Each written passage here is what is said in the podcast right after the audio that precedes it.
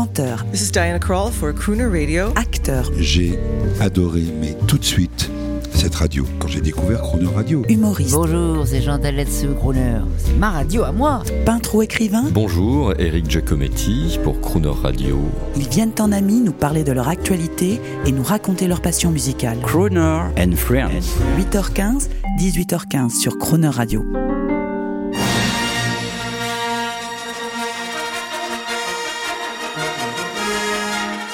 Cette semaine sur Crooner Radio, c'est le spationaute français Jean-François Clairvoy qui est notre invité pour une semaine dans l'espace au rythme de Fly Me to the Moon. Bonjour Jean-François Clairvoy. Bonjour. Quelle joie de vous recevoir sur Crooner Radio. Vous ne chantez, si vous chantez, vous pourriez chanter. Ah, quand j'étais gamin, puis dans l'espace un petit peu, oui. Alors, on va le rappeler tout de suite pour tous ceux qui nous écoutent, que ce soit à Monaco, à Lille. Euh, vous êtes le grand spationaute français. Avant, je précise parce qu'il est très à la mode, avant Thomas Pesquet, avant votre ami Pesquet, Que j'ai sélectionné. que vous avez sélectionné, euh, avant la folie des réseaux sociaux, est-ce qu'on peut rappeler tout modestement vous devez peut-être en avoir marre de dire ça, vos faits d'armes, parce que les gens, dès qu'on leur parle d'un spationaute, ils disent Alors, il est allé sur la Lune? Trois grands programmes. euh, j'ai créé les premiers vols euh, paraboliques, les vols R0G, euh, en Europe il y a une trentaine d'années, qui recréent la vraie apesanteur ou vraie gravité lunaire ou martienne en avion, sans aller dans l'espace. D'accord. Trois vols spatiaux à bord d'un navette spatial sur des orbites, des altitudes très différentes. Le premier pour étudier l'atmosphère, on volait sur le dos tout le temps, on regardait donc la Terre par les hublots du plafond. Deuxième mission à bord d'Atlantis encore pour ravitailler la station russe Mir. Troisième vol à bord de Discovery, à la plus haute altitude des vols en orbite terrestre, plus de 600 km, pour réparer le télescope spatial Hubble. J'ai été aussi le, le senior advisor astronaute, c'est le titre en anglais, du, gros vaisseau ravitailleur euh, européen de l'ISS. Un, un semi-remorque de 21 tonnes qui décolle de Kourou et qui arrive en automatique vers l'ISS. Alors, je veux préciser aussi que vous êtes un, un grand spationaute ingénieur de très haut niveau, capable de réparer un télescope dans l'espace. Et quand on sait que ce télescope, il vaut des milliards, euh, c'est une sacrée responsabilité. Alors, je réalisais pas tellement le coup. C'est la veille du décollage. Le patron de la NASA nous rend visite euh, au quartier de quarantaine en nous disant on vient de cracher une sonde sur Mars. Je compte sur vous pour redorer euh, le blason du spatial de la NASA. Euh, réparez-moi ce télescope. Et vous, Billy Bob, mon surnom d'astronaute, Oui, n'oubliez pas, Bob. voilà, n'oubliez pas que vous aurez 6 milliards de dollars entre les mains quand vous serez chargé de le capturer, puisque c'était mon job, euh, c'était un de mes jobs dans l'espace, c'est attraper le télescope avec un bras robotique pour le fixer dans la navette. Alors, Jean-François Clairvoy, Billy Bob, on va écouter plein de sons un peu futiles, mais ça va nous, ça va nous amuser. J'espère que ça va vous distraire et on va, toute cette semaine, on va être dans l'espace grâce à vous. On écoute des, des sons qui, qui vous touchent. And I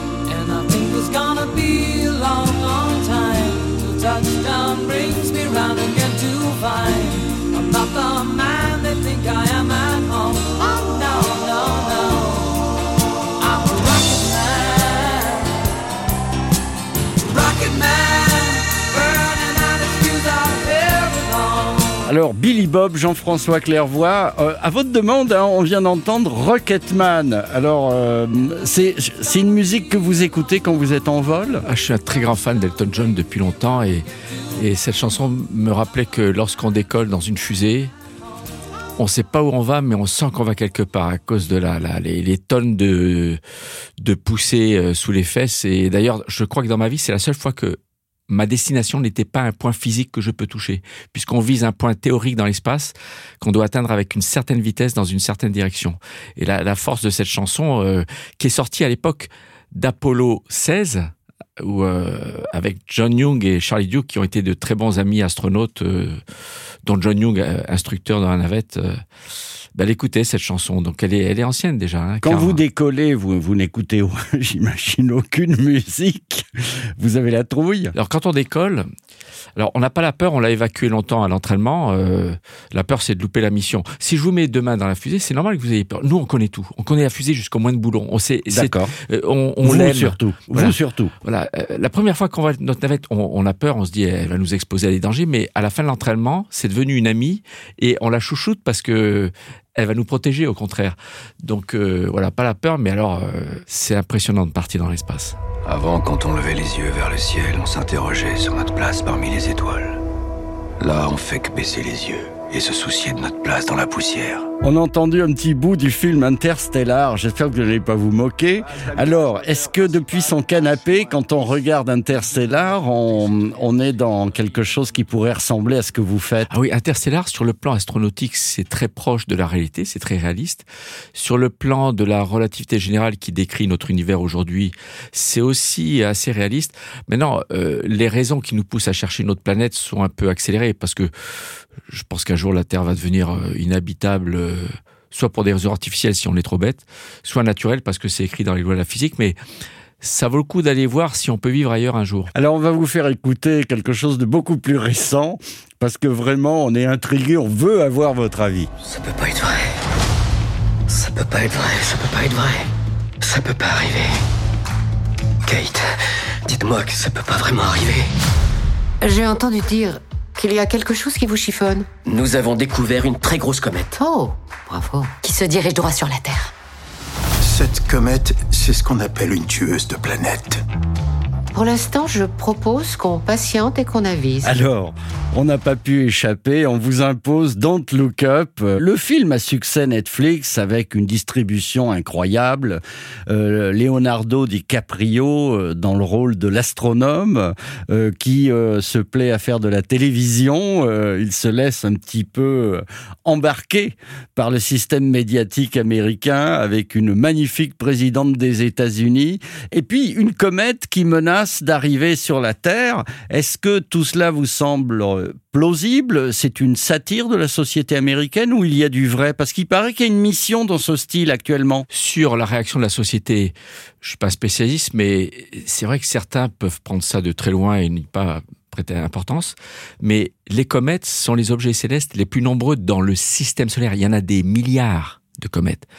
Et on sait que dans l'histoire de la Terre sur son orbite autour du Soleil, il y a eu et il y aura des impacts de gros cailloux, de gros astéroïdes, éventuellement de noyaux de comètes, qui peuvent nous détruire. C'est sérieux, c'est une menace sérieuse.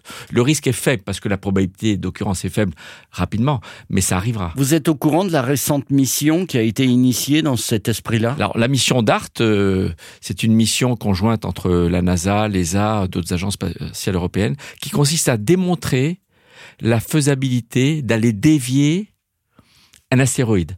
Alors, ce n'est pas un qui arrive vers la Terre, sur lequel on va faire le test, mais on a déjà, on est capable de détecter un certain nombre de géocroiseurs, c'est comme ça qu'on les appelle, ces gros gros cailloux de plusieurs kilomètres de diamètre, qui sont sur des trajectoires de collision avec la Terre qu'on sait prédire longtemps à l'avance. Et si on sait les détecter assez à l'avance, on est capable d'y aller pour les dévier d'un chouïa, d'un cheveu qui suffit à leur faire frôler la terre sans la On va en parler toute cette semaine parce que je, je ne résiste pas au plaisir de vous parler d'Armageddon euh, qui, qui, qui vous fait rigoler et qui a moins fait rire la NASA. On va en parler peut-être demain ou après-demain. On écoute, grâce à vous, toute cette semaine, une version de Fly Me to the Moon. C'est pour vous, Jean-François Clairvoy. Quel honneur de vous recevoir sur Croner Radio. À demain mardi. Merci, à demain. Fly me to the moon. Let me play among the stars. And let me see what spring is like on a Jupiter and Mars. In other words, hold my hand. In other words, baby, kiss me. Fill my heart with song and let me sing forevermore. You are all I long for, all I worship and adore. In other words, please be true.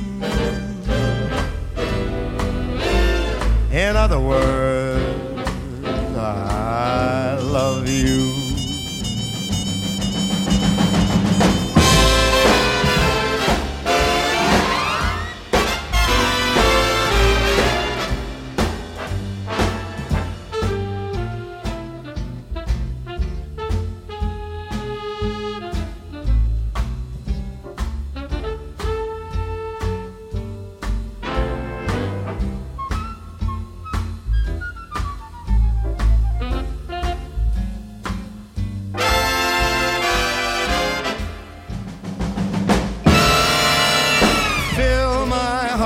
song.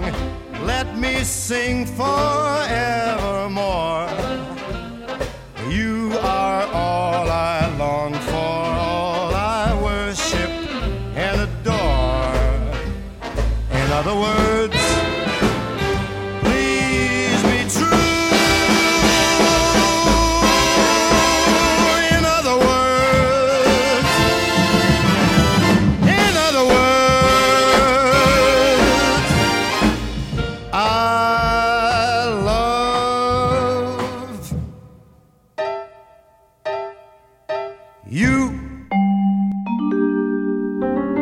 Demain à 8h15 et 18h15, vous retrouverez Jean-François Clairvoy et l'intégralité de cette interview en podcast sur le chroneurradio.fr.